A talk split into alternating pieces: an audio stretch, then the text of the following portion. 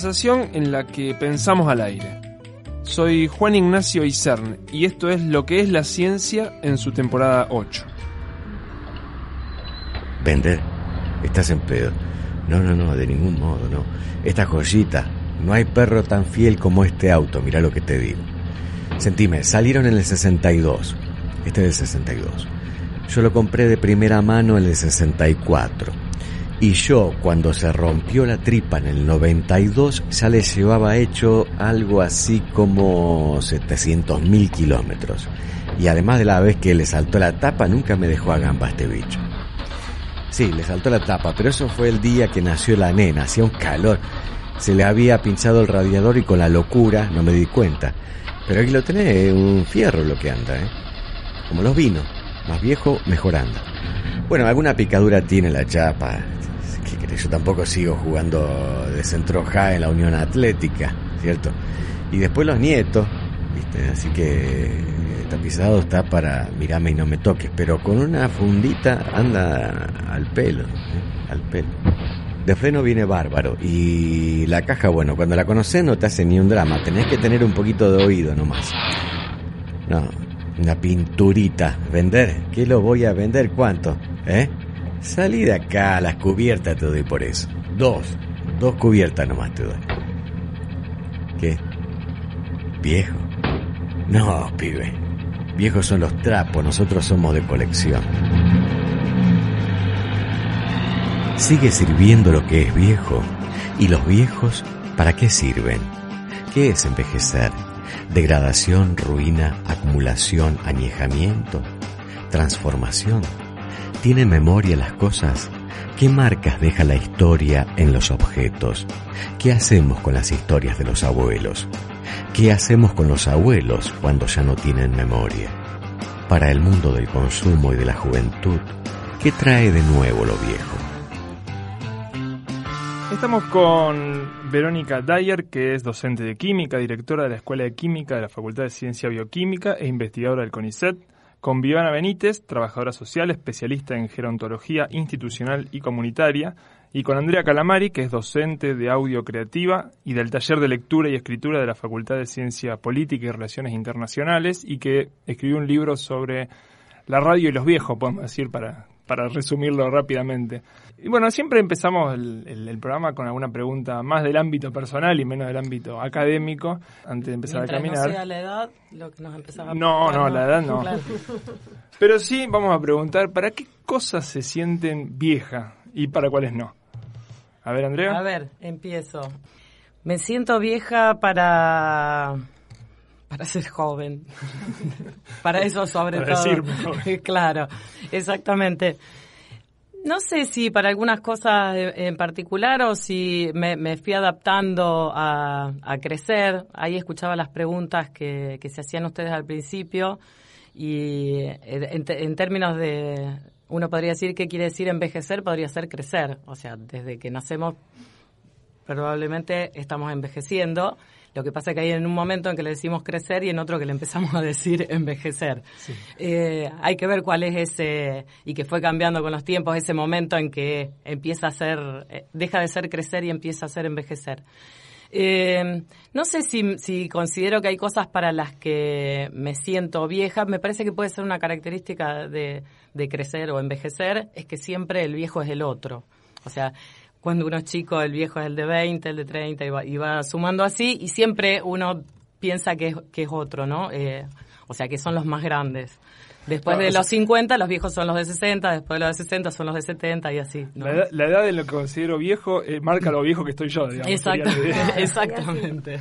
Viviana. Igualmente cuando uno es, perdón, ¿eh? igualmente cuando uno es joven, para vos un viejo es una persona de 30 y cuando uno se piensa de 30, y vos decís, para el chico yo soy viejo y yo no me siento vieja. Entonces ese es el tema, uno no se siente viejo y a lo mejor la imagen que, que tiene la persona más joven es que uno es viejo. Sí, sí, la autopercepción de viejo es, es difícil, digamos, ¿eh? no, no, es fácil que aceptarla. Y bueno, yo me siento vieja en relación a que eh, me cuesta mucho a veces adaptarme a las nuevas generaciones. O sea, lo veo más en función de la relación que tengo con mis hijos y de las cosas que ellos incorporan. Y bueno, Y antes yo era el reclamo que le hacía a mis padres, que se adapten a esto, que esto es lo nuevo. Y bueno, y ahora lo veo que no, eh, que no es fácil, digamos y que bueno, que me pasa lo mismo que le pasaba a mis viejos antes, cuando yo era joven, digamos, cuando estaba en ese sentido. Está bueno eso, cuando uno empieza a tomarle el lugar de otro que antes sentía viejo, ya dice, bueno, algo está pasando, algo ya tan joven no soy. Sí, más que todo con las nuevas tecnologías, digamos, y con las formas en que ellos se relacionan con la tecnología, que obviamente no es la de una, y yo digo, bueno, acá ya, ya estoy vieja, estoy muy vieja. Y ya que estamos, este evidentemente eh, es un término eh, muy, muy lábil, muy muy que se adapta a la situación de uno o de contexto, pero ¿podemos definir qué es un viejo? Yo creo que tiene que ver con la edad y con el paso del tiempo, digamos, ya sea para una persona o para un objeto, digamos. Pero digamos, podemos pensar en algo, en algún absoluto, digamos, decir, bueno, ¿qué otras definiciones que...? Claro, por ejemplo, vos sos especialista en gerontología, es decir, es gente a partir de... Y de los 60 años, digamos. Eh, o sea, depende también la calidad de vida también y bueno, cómo uno se sienta también. Pero bueno, ser viejo, digamos, que tiene que ver, está muy relacionado a la edad jubilatoria en realidad. Es cuando uno se retira de la actividad que viene haciendo, digamos. Por ahí eso es lo que marca eh, esa edad, son los 60 años, que marca como un quiebre ahí en la definición de, bueno, ya es, viejo, ya no puede seguir trabajando, ya tiene que hacer otra cosa, dedicarse a otra cosa. Eh. Sí, que ahora incluso ahora no, el, término viejo está quizá un poco, no, no demasiado bien visto y, por eso se habla de adultos mayores ¿no? en, ese, en ese ámbito. Bueno, yo de hecho venía pensando cuando me convocaste para esto, venía pensando en eso eh, porque con las palabras últimamente estamos teniendo una serie de problemas y buscando eufemismos para, para todo, que son maneras como de darle vuelta a darle vuelta a las palabras para no decir lo que pensamos. Para no herir.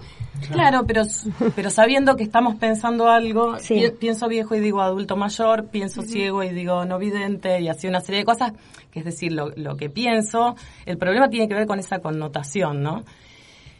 Con las connotaciones. Pienso, la palabra viejo es antónimo de, de joven y tiene una connotación negativa y joven no. De hecho, existe la, la, expresión viejo de mierda, pero no joven de mierda, ¿no? Eh, entonces, es decir, esto de, eh, de, las connotaciones de, de, las palabras en las que nos hace acomodarnos, decir, bueno, y alguien dice viejos son los trapos, como, como escuchábamos en, el, en el texto hoy, que, o sea, decir viejo sería una especie de, de insulto, con lo cual pasaría a ser joven como una especie de atributo positivo. Y digo, ¿cuál sería el atributo positivo de ser joven si todos pasamos por ahí? O sea, todos los que llegamos a viejos pasamos por ser jóvenes. O sea, no es un atributo, no es una cosa de la que jactarse, en todo caso. Porque ya pasamos. Todos, fuimos. todos, fuimos todos lo fuimos. No todos quizás lleguen a viejos, pero eh, todo aquel que llegó a viejo fue joven. O sea, por ahí es una cuestión, yo creo que eh, insisto con esto de, las palabras en que nos empezamos a, cuidar de algunas cosas. El problema es si a la palabra viejo la cargamos de connotación negativa y pensamos que ahí hay algo. Yo creo que es por ahí un poco eso, es eh, que uno relaciona lo viejo con lo malo. Y no siempre lo viejo es malo. O sea, muchas veces lo viejo eh, tuvo que, es algo que tuvo que pasar un proceso para ser bueno. Entonces, a lo mejor lo tendríamos que ver desde ese punto de vista. Por, no todo lo viejo es malo entonces, eh, ¿por qué decir viejo es dar una connotación de algo malo? Uno a veces tendría que pensar que no todo lo que tuvo una experiencia de vida o no todo lo que tuvo que pasar algo eh, llegó a una etapa que es negativa con respecto a lo que era cuando era joven. Hay un montón de cosas ahí. Yo escuchaba eh, el audio de recién, el tema de del auto. Te decía, el auto está un poquito oxidado. Y bueno, eso, eso es el paso del tiempo. O la misma persona que ya no tiene la fuerza para, para hacer, a lo mejor no, es un joven que a lo mejor no tiene para hacer la misma, la misma fuerza para hacer el deporte como lo hacía cuando era joven, pero eso no quiere decir que no tenga la experiencia para a lo mejor practicarlo mejor. O sea, eh, yo aparte de ser profesora también, bueno, juego al pádel, yo hago deporte. Y nosotros a veces nos charlamos entre nuestras amigas, que todas mis amigas tienen más o menos mi edad y hace 30 años que jugamos al pádel. Entonces decimos, vos mirás con las chicas nuevas, a lo mejor tienen más velocidad, tienen más fuerza, pero nosotros tenemos la experiencia de saber dónde le tenés que poner la pelota, cuándo aflojarla, cuándo subir, y eso te lo da la experiencia y te lo dan los años. Entonces a veces el ser viejo no está tan malo.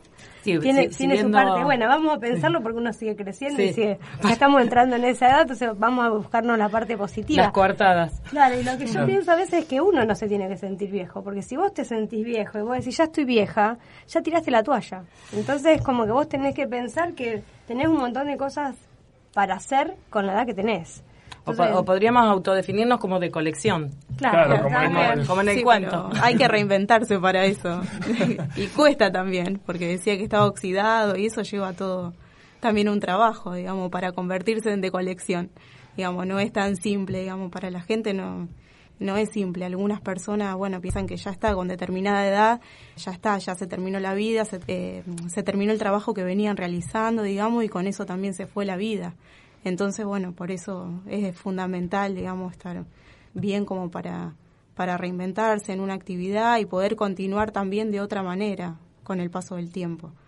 Eh, digamos, hay cosas que, como decíamos, no las podemos seguir haciendo con el paso del tiempo, o hay eh, cuestiones que eh, no tenemos todavía la capacidad para seguirlo o no lo hacemos de la misma manera que cuando éramos jóvenes, y eso es real. Verónica, se me preguntaba si los objetos y en principio los materiales envejecen. O si, por el otro lado, si hay, si se puede decir que son nuevos, digamos, porque al fin y al cabo siempre el, el material es siempre más o menos estable, ¿no? Los materiales, eh, vos tenés un material como vos decís que es estable. El paso del tiempo lo que le va a ir haciendo son reacciones que van actuando sobre, ocurriendo sobre ese material que a veces lo desgastan y a veces lo ponen mejor una madera con el paso del tiempo se honguea o, cambia de color y a lo mejor ese cambio de color es algo que buscó el arquitecto cuando la, fue a, utilizar. Hay materiales como por ejemplo el petróleo, que el petróleo lleva miles de años, bacterias que se, se van degradando y forman el petróleo. Entonces el petróleo es algo viejo y es algo que es la forma de usarlo es viejo. No hay otra forma. Vos tenés el diamante. El diamante, todo el mundo se enloquece por tener un diamante y el diamante te lleva mil millones de años que se forme en el centro de la Tierra, mil, tener mil kilómetros creo por debajo de, la superficie para que se forme. Entonces hay materiales que de viejos son mejores que de nuevos. Eh, si vos te pones a pensar, yo el vino necesita un tiempo para que le agarre el gusto y el aroma que uno busca, los quesos, todas esas cosas necesitan un tiempo para que estén en las condiciones óptimas. Vos un queso recién elaborado no va a ser lo mismo que un queso que necesitó para su elaboración tres meses a lo mejor de un cuidado de un oxígeno determinado, de una atmósfera, de un aire, que hace que eso mejore y eso pasa con un montón de cosas. Sí hay cosas que se van deteriorando con el tiempo, como escuchamos recién en el audio, el auto. Un metal en contacto con, eh, bueno, ni hablar de Rosario, y si ustedes van al mar, en el mar uno ve en la orilla del mar todos los carteles de las calles que son de metal totalmente corroídos por la atmósfera eh, marítima, entre el oxígeno, la humedad. Eso va corroyendo el, material y se te va degradando. En el cuerpo humano pasa lo mismo, o sea, en el cuerpo humano tenés cada órgano con el paso del tiempo va perdiendo algo de su función. Desde menos eh, neuronas, cuando te haces más viejo, no sé, en el ojo mismo, el músculo del ojo que es distinto, entonces ya eh, te cuesta más focalizar, entonces por eso necesitamos lentes después de una determinada edad, no se escucha bien, qué sé yo, en el intestino tenés los músculos del intestino que también funcionan distinto, en la parte endocrina, o sea, tenés un montón de funciones que con el tiempo se van deteriorando por el paso normal del tiempo. Sí, por ahí eh, pienso que está en el tema de del peso que le ponemos al deterioro, vos decías esto de los materiales sufren transformaciones, que algunas son positivas o negativas, y, sería como en el audio que escuchábamos, o sea, está oxidado, pero también está lleno de capas de sentido ese auto, ¿no? O sea, y está lleno de memoria. Entonces, es ese auto donde, eh, que está relacionado con el nacimiento de la hija, y así me parece que cada uno de nuestros órganos o nuestro cuerpo completo también va sumando esas capas de sentido que le vamos, no es que le vamos agregando nosotros, que se van agregando con la vida, entonces cada uno de, uno podría decir, de los achaques pueden leerse solo como achaques, ya no puedo, ya no, ya no, ya no, o también está lleno de, digo, los lentes que uno usa están cargados de todos los libros que uno leyó o todas las cartas que uno leyó y lo mismo con las palabras que uno escuchó para el oído y demás.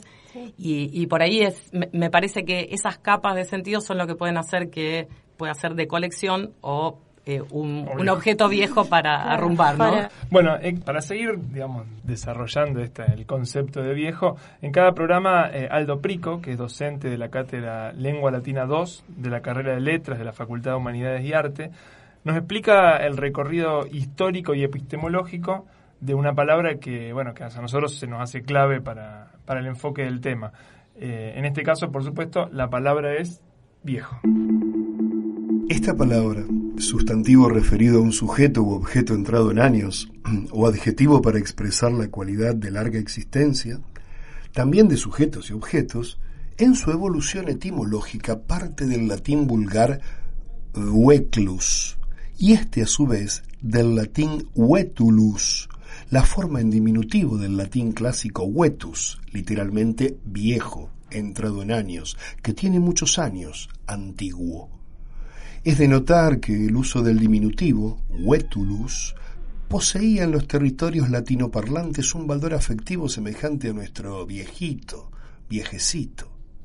Otro valor semántico de esta palabra es añejo, rancio, no reciente, y otros similares, lo que permite observar su oposición a aquello animado e inanimado que es nuevo o reciente en el habla coloquial de argentina no siempre remite a una edad o a un uso, sino que aparece también en tratamientos de familiaridad y afecto.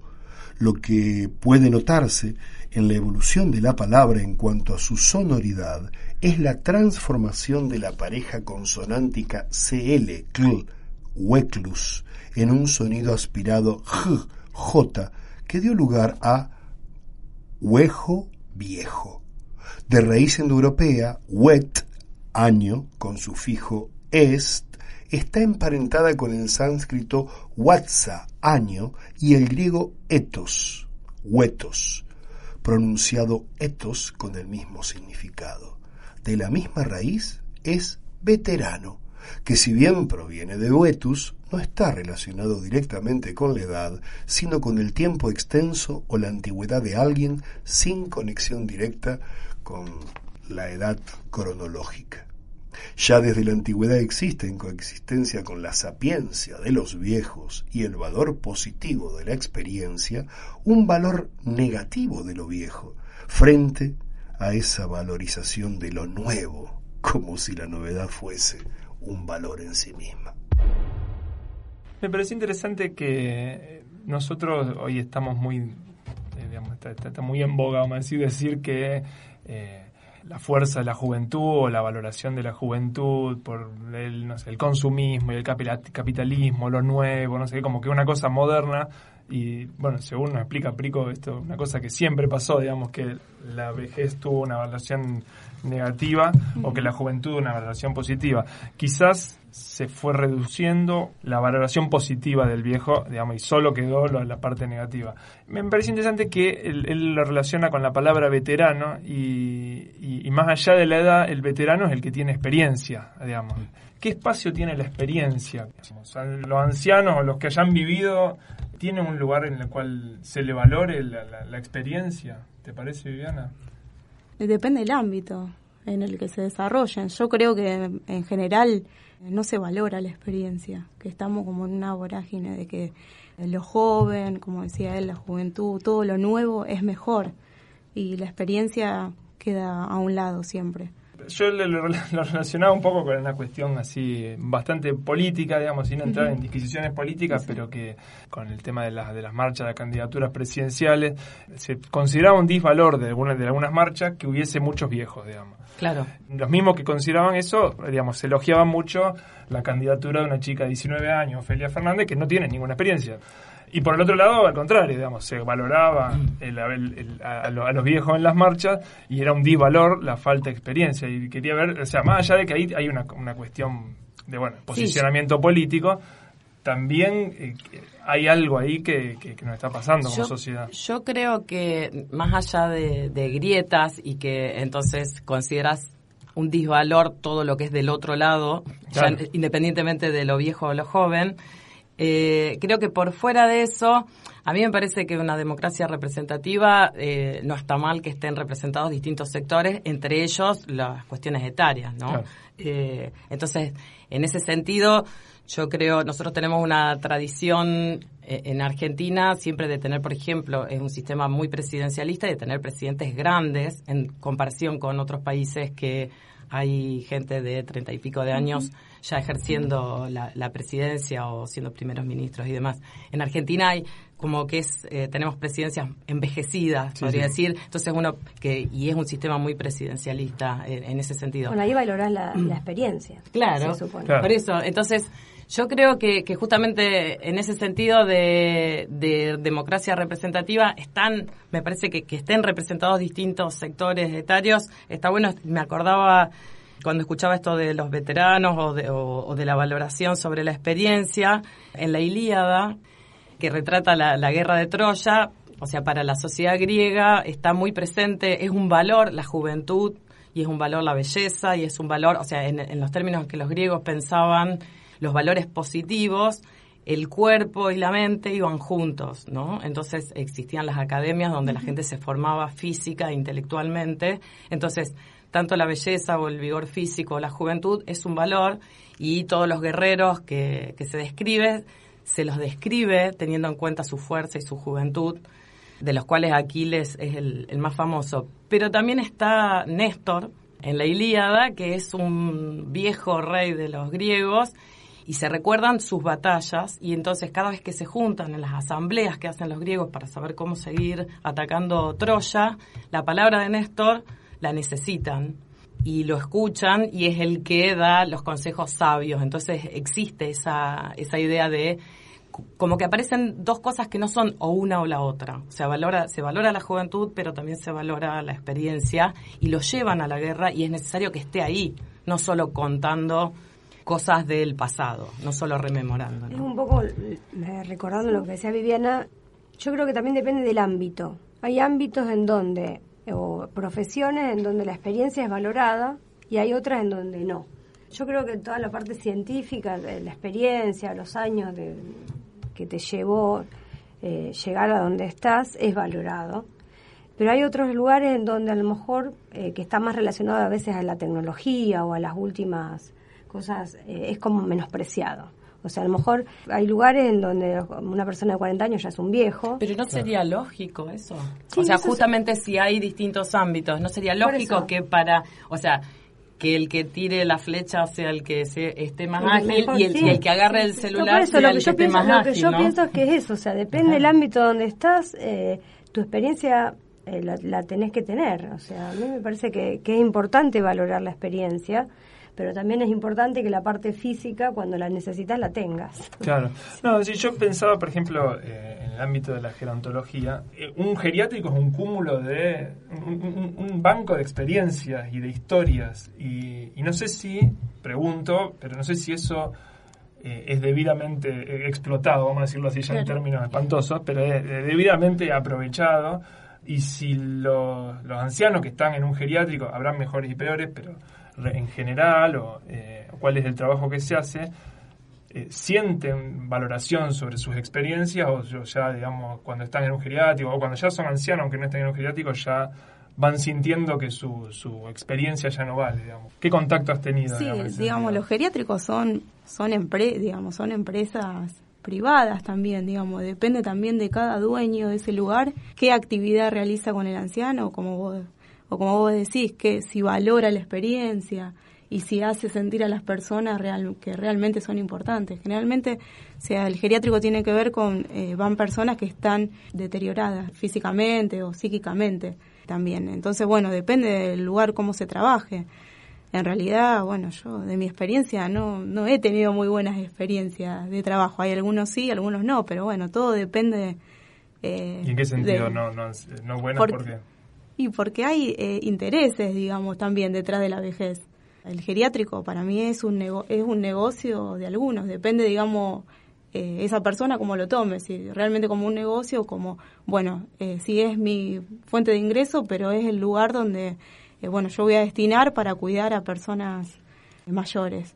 Quizás saliendo del ámbito, yo Depende de la definición que tenga uno, que tenga cada dueño, es muy... no, hay nada público, ¿no? sí, hay público, tanto de la provincia como de la municipalidad.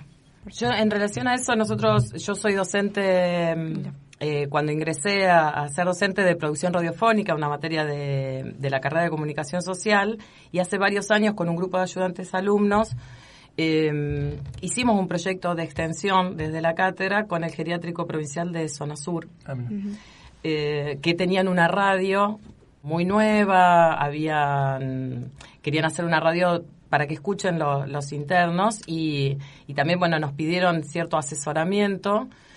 Eh, fue una experiencia riquísima porque además iban alumnos de 19, 20 años, ayudantes alumnos, y hacían un programa de radio, fue, fue muy bueno porque para nosotros en, ese momento había un imaginario de, bueno, el programa de radio que permite que se escuchen, que se escuchen entre ellos, que dialoguen y demás.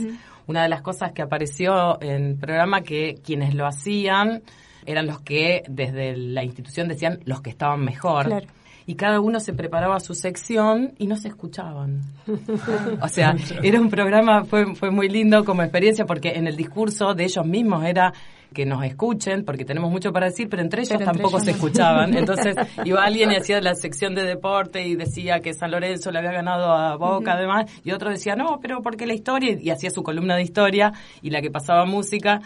Pero bueno, de todas maneras hay algo que ahí que, que genera la palabra que me parece que, es interesante. Bueno, y, quería decir igual que hicieron radio como se hace también. Así, así, cada columnista va, dice lo suyo, no se escucha con el otro, digamos. Estuvieron muy profesionales. Probablemente estaban haciendo la verdadera Muy cercanos a la realidad. Sí, sí.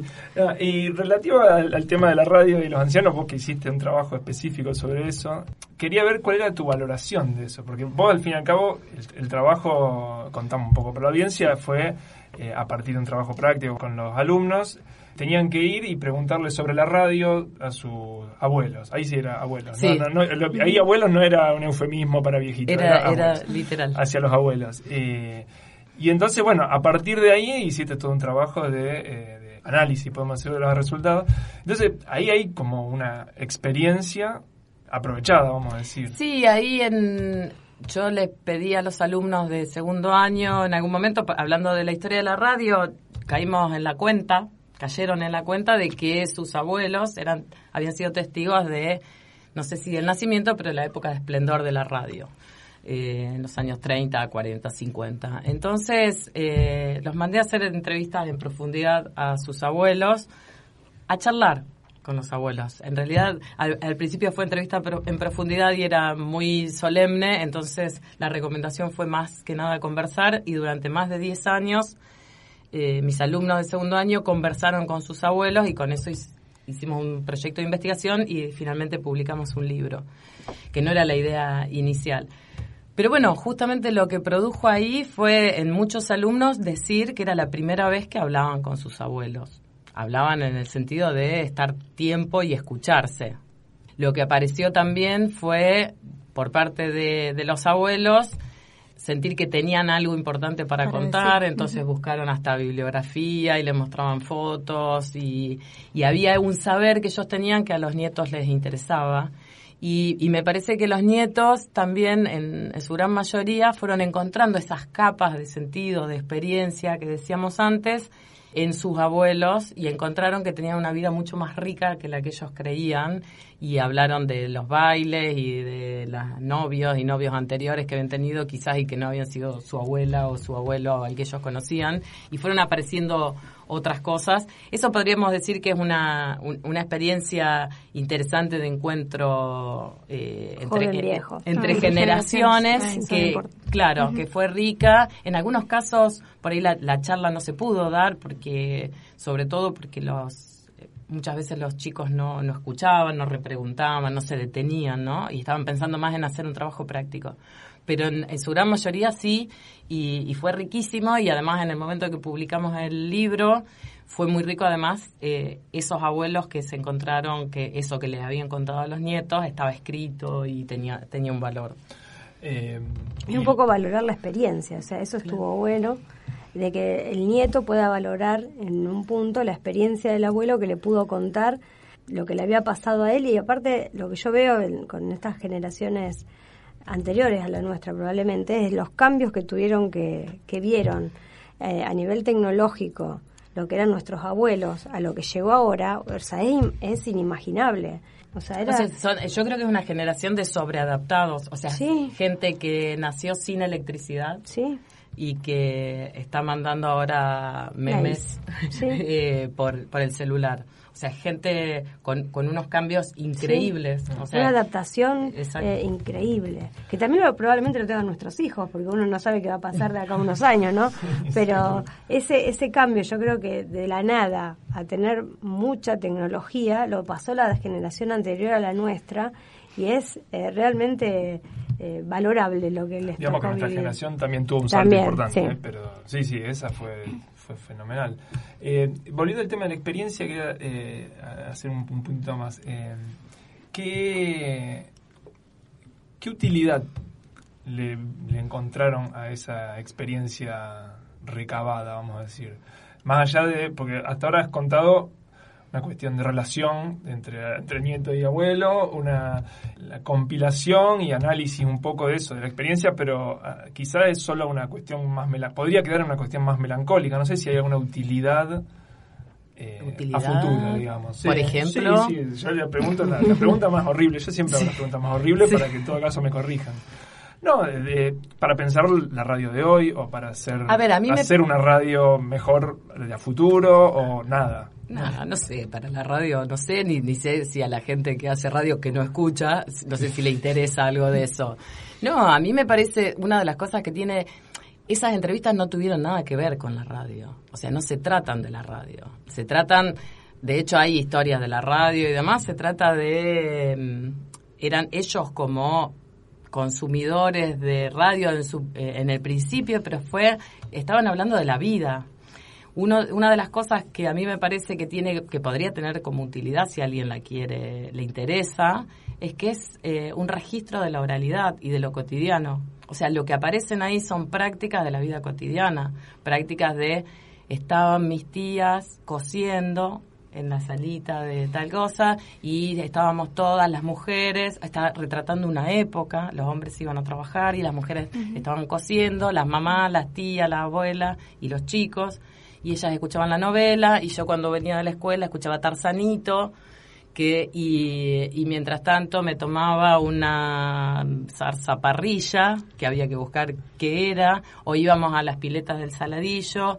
y ponían música y ahí bailábamos entonces están hablando de de la vida, no de la radio. O sea, la radio no importa, ni, ni tampoco nos interesaba a nosotros saber si eso que decían era verdad o no, sino como eh, a ver, el tiempo del, de la memoria es el presente siempre y los recuerdos eh, se recuerda siempre desde el presente, entonces ya se, se recuerda en relación a un montón de otras cosas que uno vivió. No es que buscábamos verdad en eso, sino que lo que buscábamos son los relatos.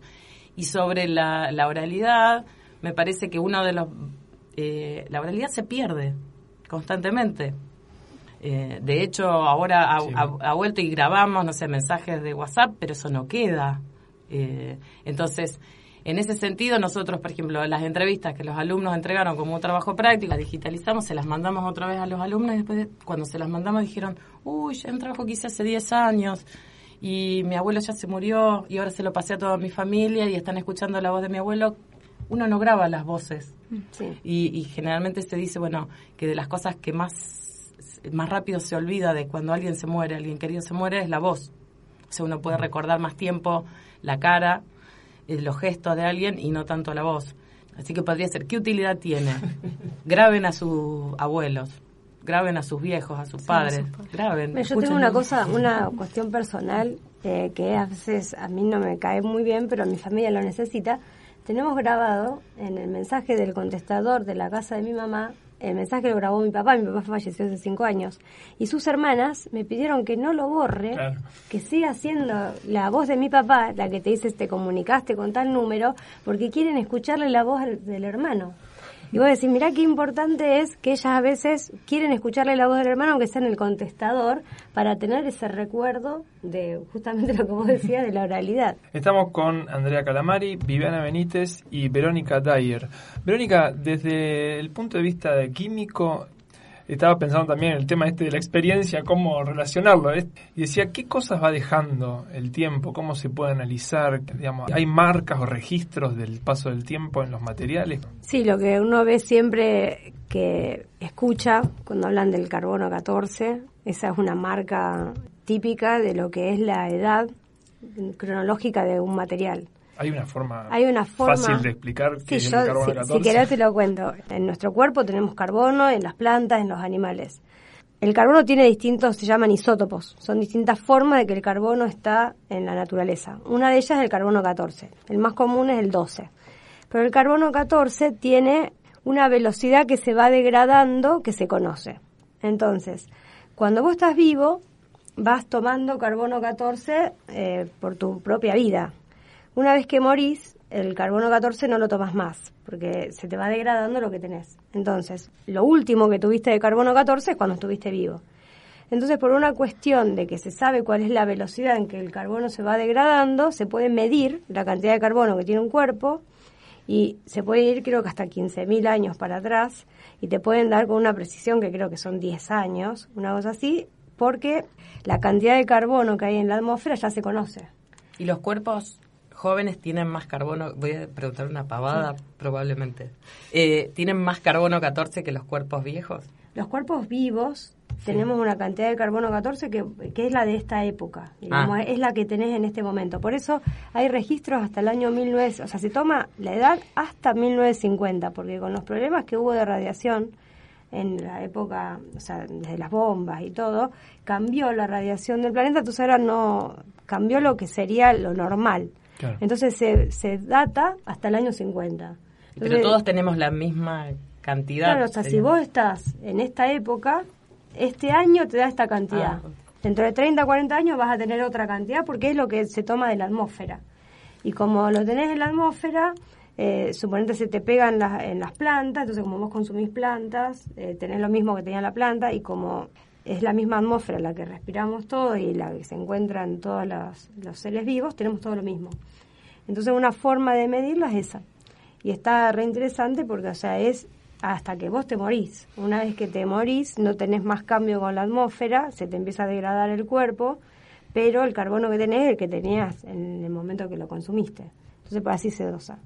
Y me parece re interesante y también lo que me parece interesante es que tengamos en cuenta cómo cambiamos el planeta, porque después de las bombas nucleares y todo, cambiamos la cantidad de, de isótopos que tenemos dando vuelta y ahora se, hay todo un desbarajuste que en, este último tiempo anda a saber cuando lo quieran censar dentro de mil años qué cantidad nos van a poner en esta Igual, por, ejemplo, a nivel planeta, ¿se dice que, o sea, el planeta se transforma o envejece?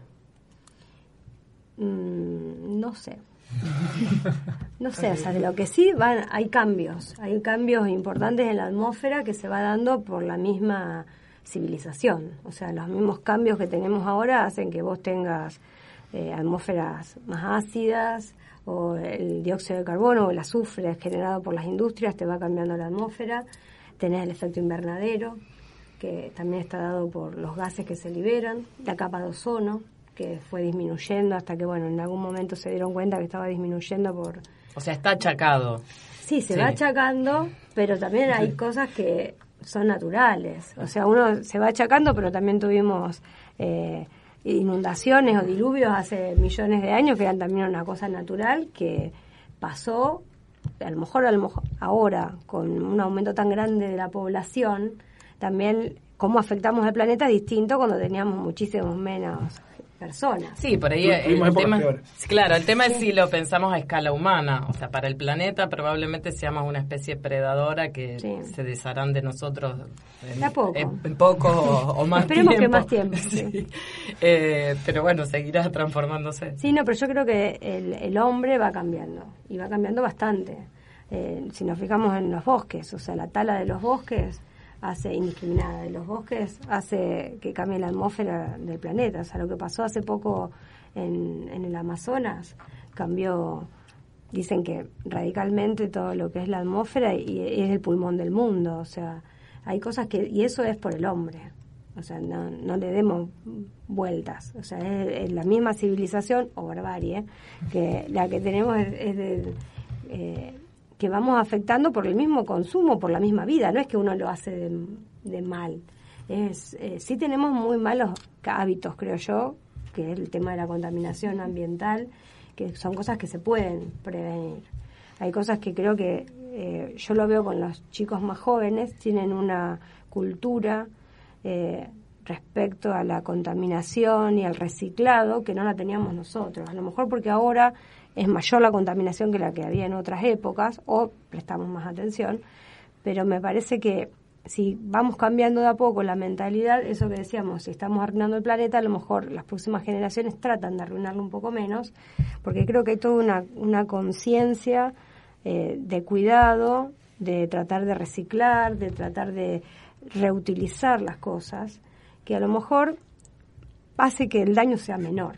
Claro, lo que pasa es que ahí me parece que la, que la segunda mitad del siglo XX fue caótica, ¿no? O sea, justamente pensando en las entrevistas a los abuelos, pensando en la primera mitad del siglo XX, eh, hay hasta en los propios relatos una conciencia, cierta cosa de austeridad por las condiciones en que vivían y demás, de conciencia de, o sea, de, de, cuidado, no en términos ecológicos, que es como lo pensaríamos ahora, pero sí de, de, austeridad, de las cosas son pocas, las cosas son costosas, es difícil conseguirlas, hay que hacer una huerta para tener verdura, hay que criar animales. eso creo que vino después de las guerras. Claro, en cambio, la generación siguiente, de la que yo formo parte, por ejemplo, o sea, fue e-, ese momento de posguerra, de, de salto de el plástico, el petróleo, el cambio de muebles, la moda, el, la televisión y... El o consumismo también. Claro, es, esa gran cantidad de cosas de fácil acceso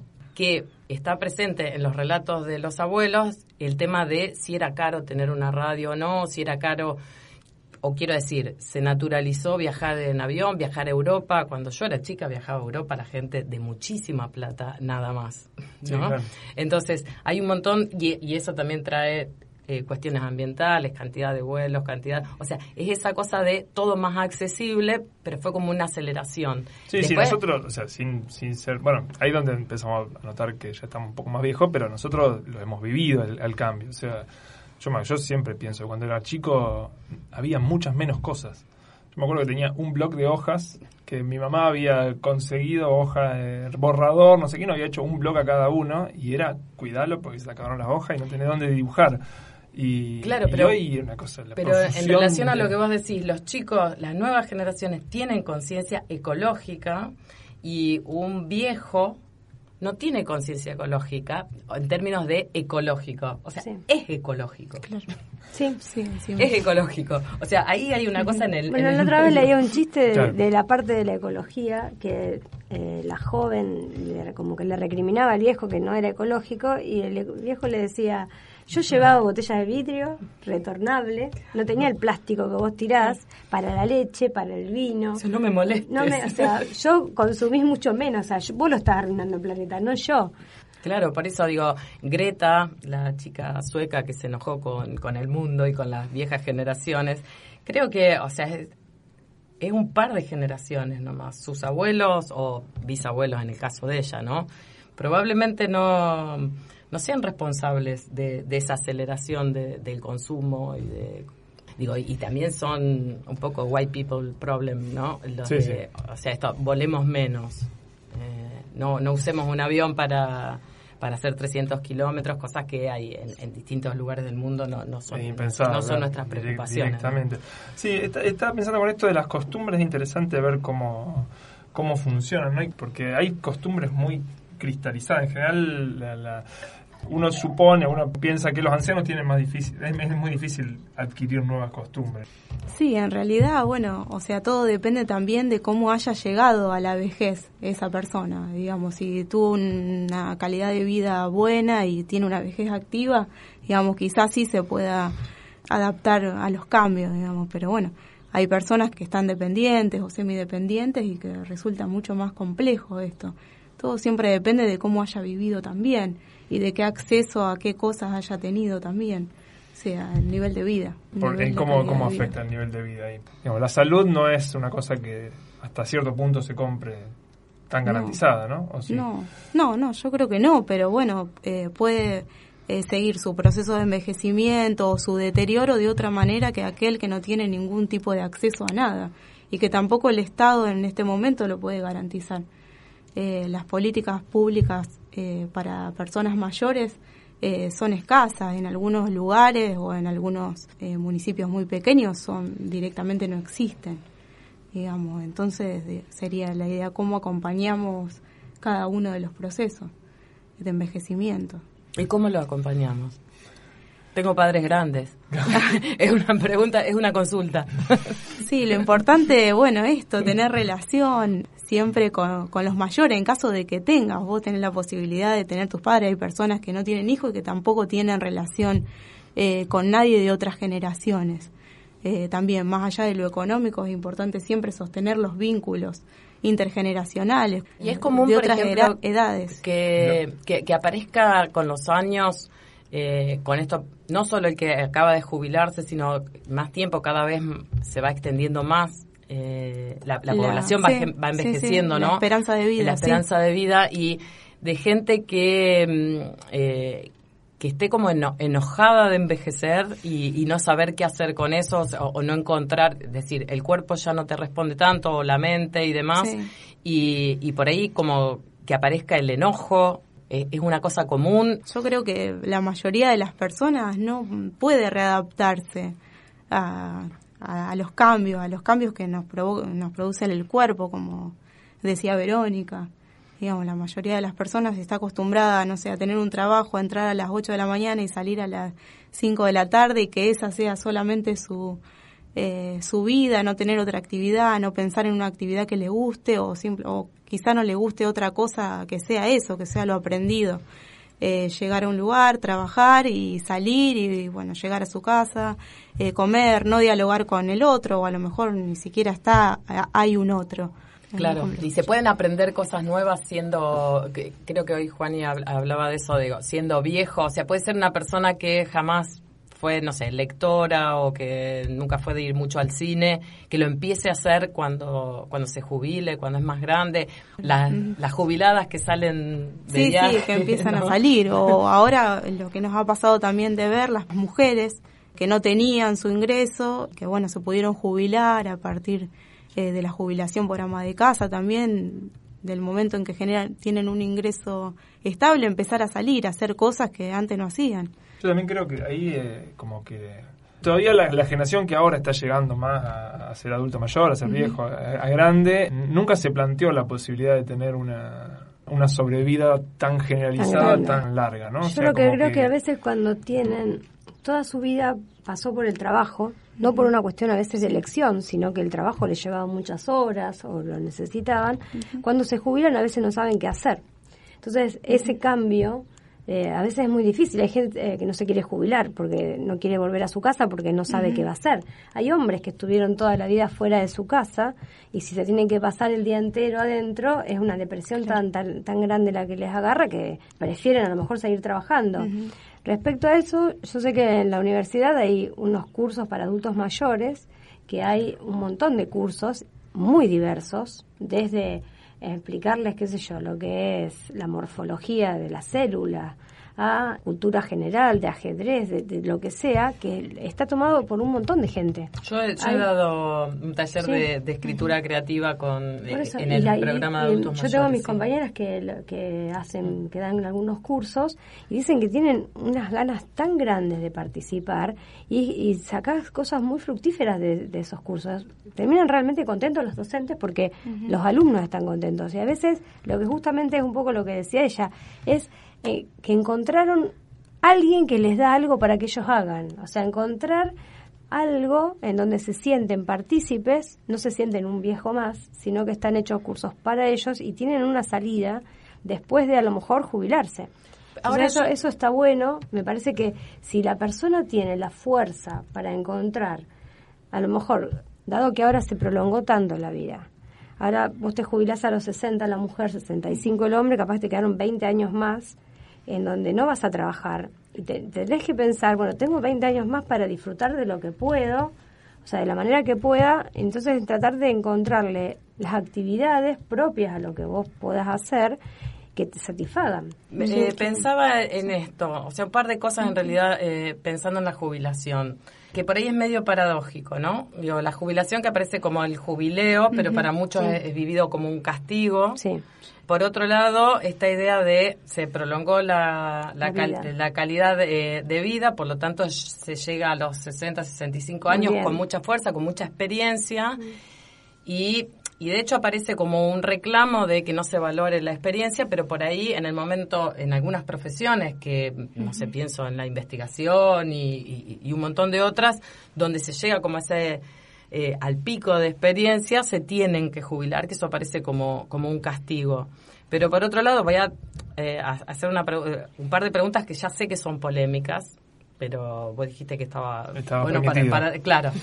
Una es por qué cuando se piensa en aumentar la edad jubilatoria se piensa como un recorte de derechos y no como eh, una extensión de derechos pensando en la posibilidad de, seguir trabajando. Otra es ¿Por qué si generacionalmente se ha cambiado la inserción de la mujer? Porque las mujeres nos seguimos jubilando a los 60 y los hombres a los 65. Claro, ¿qué pasa? El tema del cuerpo, ¿es igual? del hombre y de la mujer. yo ahí pregunto, no sé, vos sabés cómo estás hecho. No, no sé si, o sea, el hombre tiene algunas otras cosas distintas por las mismas hormonas masculinas, eh, que a lo mejor los músculos y eso pueden ser distintos. Cerebralmente no sé si hay diferencia. Yo también pienso como vos, o sea, si queremos valorar la igualdad, el 60-65, uno no lo entiende mucho. ¿Y por qué una mujer se tiene que jubilar a los 60 y el hombre a los 65? Es raro. Sobre todo yo creo que en este momento es raro, porque yo lo veo, a lo mejor... quedó desfasada la y a lo mejor es el lugar donde yo trabajo, o sea, en la facultad eh, somos lo mismo, físicamente e intelectualmente el hombre que la mujer. Entonces, ¿por qué la mujer se puede jubilar a los 60 y el hombre, no? Lo que yo creo que lo que vos decías es lo de castigo o beneficio, la jubilación. Eso depende de quién lo tome. O sea, yo tengo compañeras mías que sé que están esperando la jubilación porque lo, van a disfrutar lo que van a hacer después. Como tengo algunas que te dicen, yo a los 60 no me voy ni loca. Tengo posibilidad de irme a los 70, me voy a ir a los 70, si Por ahí estoy bien físicamente. Podría haber un sistema más flexible. Más flexible, o sea, que, en, que, pueda ser una elección. y sobre todo porque también en los países más desarrollados es un problema la falta de gente activa para mantener a todo ese sistema jubilatorio que cada vez se prolonga por más cantidad de años. 20 años a lo mejor un jubilado. O más. O más.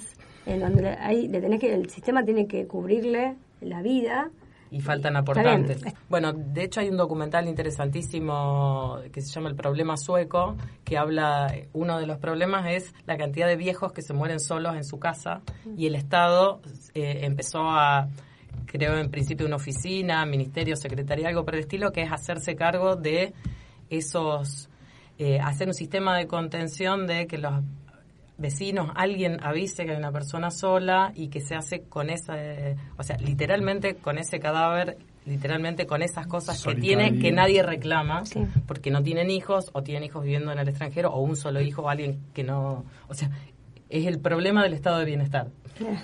Estamos con Andrea Calamari, que es docente de audio creativa y el taller de lectura y escritura de la Facultad de Ciencia Política, con Verónica Dyer, directora de la Escuela de Química de la Facultad de Ciencia Bioquímica, y con Viviana Benítez, que es trabajadora social, especialista en gerontología institucional y comunitaria. Estamos hablando de lo viejo y nosotros cuando encaramos un tema siempre hacemos lo que hace cualquier persona, que es preguntarle a la gente y googlear. Y con lo que hacemos, una encuesta y un, y un googleo, hacemos un, una pieza de audio a la que le llamamos canción del programa, que es lo que vamos a escuchar en este momento. ¿Qué tal? Bienvenido a mi canal. En esta ocasión vamos a hablar de que ya tienes 25 años y te sientes viejísimo. ¡Ay, no puede ser! Tengo 25 años. Soy muy viejo. A mí no me gusta la palabra viejo. Ya no se usa o pasado de moda pero viejo es un poquito, me parece, agresiva. ¿Será que me estoy poniendo viejo? Que me estoy cansando de rodar. Tengo tu cabello entre mis dedos, pero tengo miedo y más allá. Eh, para mí, viejo. Eh yo lo considero como algo con mucha edad, que ya se usó mucho y está no anda tan bien como al principio, ya no es nuevo. Para mí no hay nada viejo. Una persona vieja es una persona que no se puede adaptar a las cosas nuevas que van apareciendo, a los cambios. Creo que no tiene que ver con la edad. ¿Será que me estoy poniendo viejo? Que no me quedan cartas para jugar. Características vintage, buen diseño, duradero. Al color marrón. No tiene nada que ver la edad, es el aspecto que tiene cada uno y la forma de vida que tiene cada uno. Con la palabra viejo asocio características como algo de color gris, obsoleto, algo arrugado, cariño, el olor que tienen las hojas oxidadas de los libros. Cuando ya, bueno, ya no lo uso, entonces ahí sería un eh, objeto más que viejo que ya no se utiliza más. Este hombre tiene 72 años y es el actual campeón del mundo de culturismo. Mi abuela tiene 101, está en silla de ruedas, ¿no? Ya no puede caminar por las caderas, pero de cabeza está impecable. Y a ratos media sorda. Entonces le digo, abuelita, ¿por qué no te regalo unos audífonos? Entonces me dice, audífono, me dice, pero eso es tan de vieja. Hijo, oye este consejo.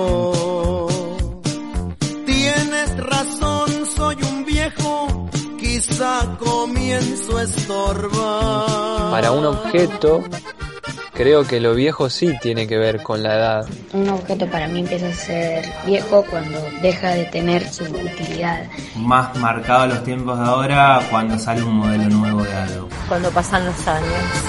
Mírame, yo soy tu espejo.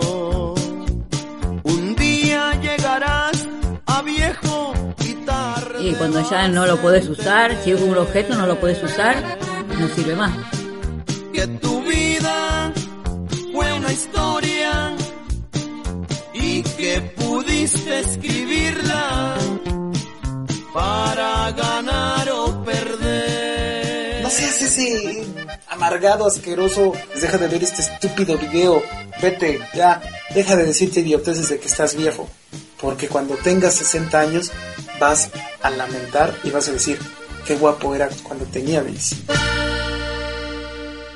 Me pareció interesante esto de, del, del- del viejo de 70 años, campeón de fisiculturismo. Pensaba en la extensión de la vida activa. Yo acá le puse vida útil, pero ahora me da un poquito de pudor. Así que vamos a decir la vida activa de las personas. activo. Pensemos en el ideal, digamos. ¿Cómo se debería preparar esa ancianidad? Sí, en realidad pensar de cuando somos jóvenes eh, qué nos gusta hacer. Para después cuando tengamos tiempo para eso, el tema siempre es que el físico también nos responda en ese momento. Para cuando tengamos tiempo hacer lo que nos guste hacer, esa es la idea. De que ya no tengamos que trabajar más, no tengamos la obligación de eh, ir a levantarnos a las 6 de la mañana, salir, cumplir un horario. Eh, bueno, siempre y cuando pensemos que ten- en una población que tiene trabajo, digamos, también.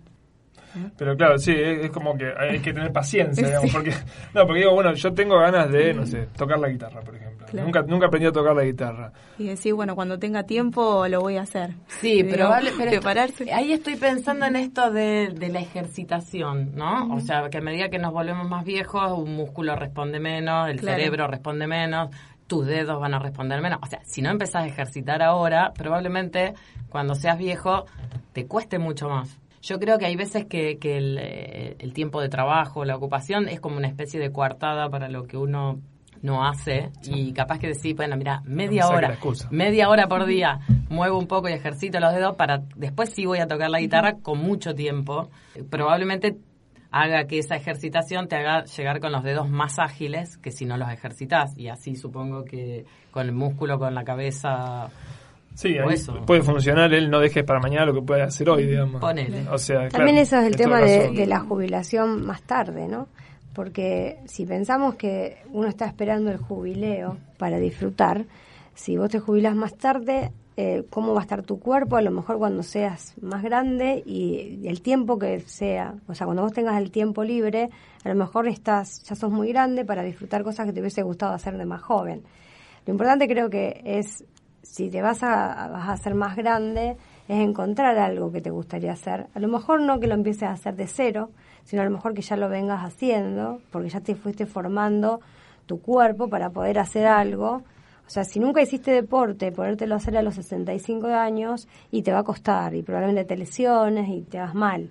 Pero si es algo que vos lo viniste haciendo, a lo mejor con menos frecuencia, decir, ay, cuando sea más grande, no por no decir viejo, o cuando me jubile, eh, cuando no tenga la obligación de tener que estar nueve horas en un lado, lo voy a, voy a hacer esto con ganas y con tiempo y voy a disfrutar ese rato que lo estoy haciendo. A lo mejor es, es disfrutar lo que uno hace de otra manera. Lo, yo creo que lo importante para la cabeza es que uno disfrute lo que está haciendo, porque eso es lo que te va a hacer sentir bien. Hay un montón de mujeres que después que eh, terminan de trabajar colaboran en, en cosas eh, para otra gente, qué sé yo, desde eh, Cáritas o ir a hospitales a colaborar, porque ahora tenés tiempo y tu tiempo lo, lo manejás a lo mejor para el bien de alguien. Sí, o para relacionarse también con su familia. Sí. Porque bueno, siempre y cuando uno haya generado el vínculo antes. Antes. Voy a pasar más tiempo con mis nietos, bueno, voy a tener yo quiero ser una vieja mala. ¿Puedo también? también, sí. O sea, porque también, viste, sí, que, no, vos decís cambiar, ahora sos buena y no, no, no. Voy a ser mala. Soy mala y quiero seguir, quiero aumentarlo porque además los defectos simplemente se, se, van intensificando. Vos te estás preparando para no cuidar nietos, no para sí cuidar. No, claro, pensaba también en esto de eh, cierta romantización de, de, la, de la vejez, que es una cosa de la que no charlamos, la figura del abuelito bueno, la abuelita buena, que por ahí también uno puede tener derecho a no querer ni cuidar a los nietos, ni, ni, relacionarse, Ni, ni estar mucho tiempo con, con gente, o quiero decir, o sea, puede también tu vida. Exactamente, claro. Eh, Estuviste toda la vida trabajando y ahora no tenés por qué cambiar. Sí, uno, tiene el bueno, derecho pero a no la intergeneracionalidad, eso es fundamental también, para seguir activo no como abuelo que también tiene su horario que tiene que cuidar al nieto, digamos, sí o sí, porque el padre trabaja y no tiene otra cosa para hacer, digamos, más que cuidar al nieto. O sea, que el abuelo tenga Sino como de otra Claro, sí, pero sí relacionarse también, desde otro lugar, digamos. Sí, yo pienso como se, volviendo a lo que decíamos antes, necesito que resolvamos si está bien o mal decir viejo. Ah, sí, viejo. quiero decir, la palabra, por ejemplo, abuelo supone una condición de parentesco. Ahí también es esto. Eh, lo, lo define ser un abuelo. Es como, no sé, ser esposa, ser hijo, qué sé yo, es, una persona. ¿Qué connotación tiene esa palabra? Yo, yo, tenía mi abuela, que era mi abuela, y todos le decíamos abuela, pero si alguien que no era nieto le decía abuela, se enojaba, pero mortalmente. Claro, Pero quiero decir, si, si no tenemos la obligación de la maternidad y la paternidad, mucho menos la de la, abuela. seguro. Sí, no, no, seguro. A mí me parece que viejo es una palabra aceptable, digamos, pero, eh, pero creo que formalmente no, se, no se, se, ha dejado de usar, digamos. Sí, en realidad lo que se usa es adulto mayor, que es eh, lo que supuestamente más eh, define esa etapa de la vida sin eh, dar una connotación negativa sobre la misma. ¿Y tercera edad digamos. desapareció también? Y tercera edad porque ahora ya se habla de una cuarta o quinta edad también.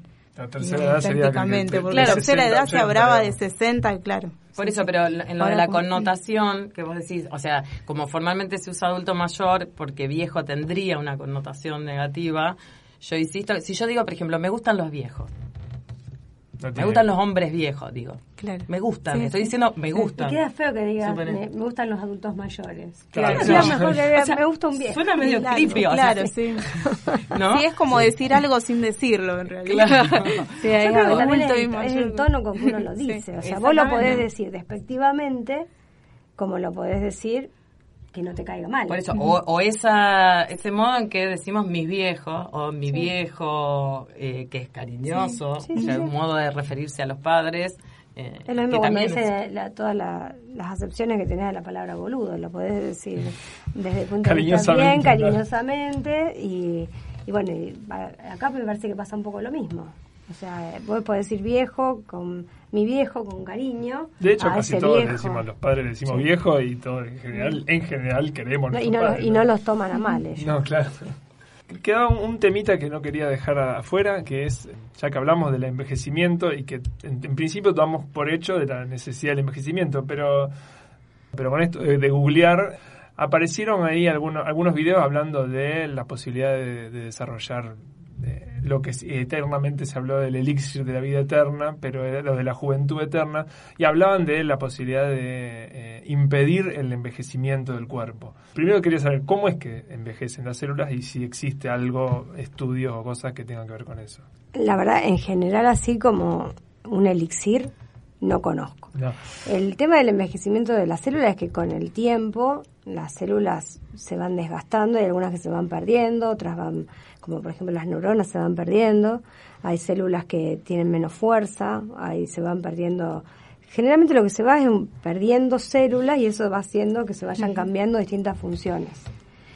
Una de las cosas por las que se pierden muchas veces es por oxidación, entonces está toda esta onda de los antioxidantes, en donde se dan un montón de medicaciones o eh, alimentos que son antioxidantes que previenen el envejecimiento. Hay enfermedades, como por ejemplo el Alzheimer, el Parkinson, que son producidas por especies que son oxidantes, que se dan con lo que se llama el estrés oxidativo. El estrés oxidativo es la célula tiene una situación de estrés, puede ser por mucho uso, por una situación estresante, que genera sustancias que atacan a la célula. Se llaman radicales libres, que a lo mejor los escucharon porque están en un montón de lados. Es un compuesto que es muy activo. Ese compuesto muy activo, que es el radical libre, ataca distintas células. Entonces, si vos podés atacar, podés disminuir lo que sería el estrés oxidativo, vas a tener menos de estos radicales libres que atacan a las células. Entonces, lo que se está buscando, hay un montón de medicamentos que lo que hacen es disminuir estas especies. Nosotros en la facultad, por ejemplo, trabajamos con eh, complejos que tienen actividad antioxidante. Entonces, eh, vos lo que tratás, lo que está toda una gran parte de la industria farmacéutica trabajando es en encontrar especies que te disminuyan estos que son los que atacan a la célula y te, te hacen que funcione menos.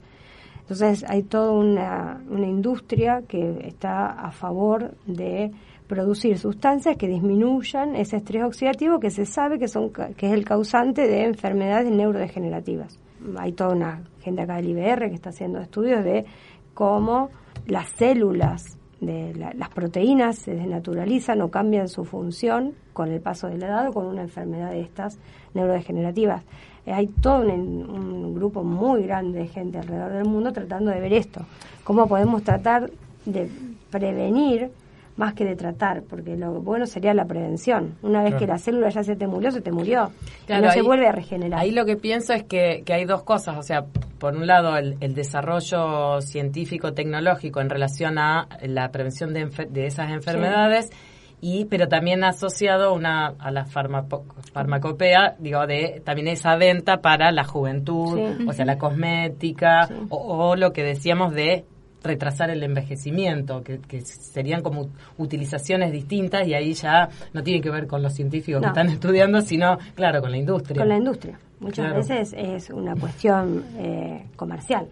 La gente lo busca por una cuestión de salud, pero también hay empresas farmacéuticas muy interesadas porque el que encuentre algo que funciona económicamente, obviamente que es muy positivo. Lo que sí hay un montón de estudios que te dicen que hay cosas que se van mejorando o que se pueden ir preveniendo con el tiempo, como por ejemplo, qué sé yo, para todo lo que es cerebral, si vos haces juegos mentales o cosas así que hagan que trabaje, que hagas que las células del cerebro funcionen más y no que las tengas estancadas. La alimentación. La alimentación la alimentación y, por eso digo toda la parte de antioxidantes dentro de la alimentación. Que ahí, funcionaría como la ejercitación que le decíamos a Juani de los dedos para la guitarra, o sea, ejercitar el, cerebro, claro. Igualmente hay casos donde tenés el cerebro sumamente ejercitado y vas a caer igual en una enfermedad neurodegenerativa.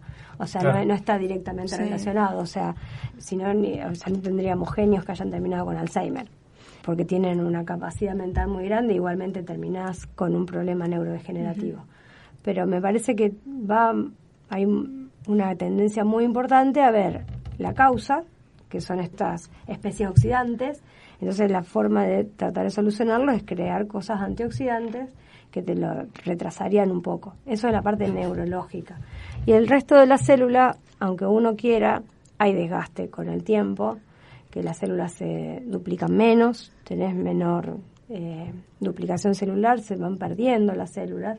Y hay muchas que no tienen nueva síntesis. Entonces se te perdieron con el, con el tiempo y no las vas a recuperar. Sí, hay un dato que uno quizás no es tan, tan difundido, capaz que sí, pero me parece que no, que que uno, uno piensa que el cuerpo es el cuerpo y está ahí, digamos, y no, que todo, todo el tiempo va cambiando. Va cambiando se, van continuamente. Se van, multiplicando las células y se van perdiendo células. Hay muchas que se sintetizan de nuevo, o sea, se van haciendo. Y, por ejemplo, las neuronas, naciste con una cierta cantidad de neuronas y no se te vuelven a sintetizar. Por eso a veces eh, está ese dicho de que, qué sé yo, a lo mejor hay alguien que por la droga perdió un montón de neuronas y no las recuperas más. O sea, ya las perdiste. O la gente que ha tenido problemas, eh, yo, un accidente cerebral, perdió parte del cerebro, no es que eso se le va a volver a formar. Pero no pasa eso con células de los músculos, por no, ejemplo. No, los músculos se, se forman. y los puedes crecer en tamaño o se pueden formar nuevas. Yo creo que el, tema de, del tiempo hace que una de las cosas es que se van perdiendo células, funciones o aparecen otras cosas que son en desmedro de las que ya tenías. En las uñas o el tejido de la piel te aparece más queratina con el tiempo, entonces eso hace que la piel te apareció más queratina, o decís que bueno, tengo más queratina. No, pero eso hace que la piel se te ponga más finita, más dura, se te arrugue, porque la tenés, te aumentó una cosa en desmedro de otra. Más allá de que el elixir este, digamos, eh, no, no es esperable, sí que este proceso de extensión de la vida continúe, digamos, se, haga más más, más larga la vida y mejor con mejor calidad. o mejor calidad. mejor calidad. Yo creo que sí que se está que se va a llegar sobre todo por toda la que es la medicación que hizo que se disminuyan las muertes por cosas que antes eran comunes. Entonces ahora y con todo lo, no solamente la medicación, sino todos los estudios que tenés.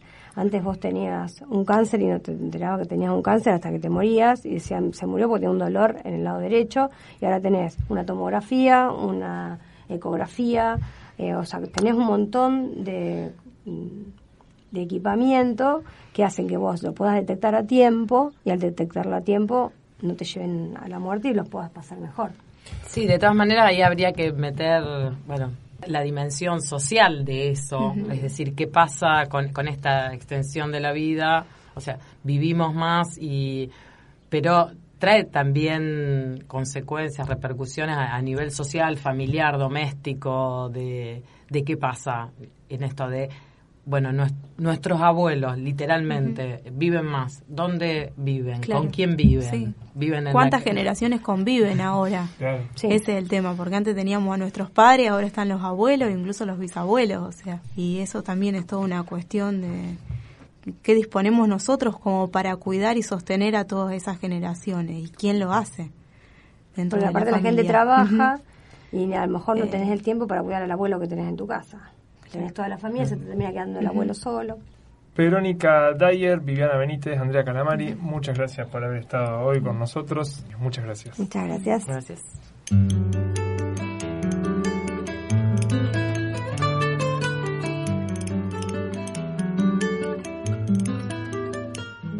Qué bonito, qué curioso, qué bonito.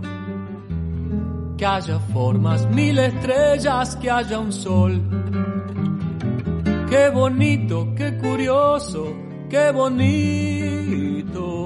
que haya idiomas, mil maneras de decir amor.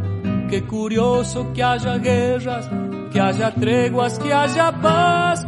Qué bonito que es el ritmo del val. Lo que es la ciencia es una coproducción entre el Laboratorio Sonoro de la Facultad de Ciencia Política y Relaciones Internacionales la Dirección de Comunicación de la Ciencia y Radio Universidad de la Universidad Nacional de Rosario, con la participación de Natalia Fernández Báez, Juan Ignacio Isern, Martín Parodi, Guillermo Peñalves y Aldo Prico, y la participación especial de Andrea Calamari, Verónica Dyer y Viviana Benítez. Qué curioso que haya guerras, que haya treguas, que haya paz qué bonito que es el ritmo del vals. Qué bonito que es el viento en tu pelo. Qué curioso que haya cinco dedos la palabra amigo y que los colores sean como son. Qué bonita es la verdad en tu boca.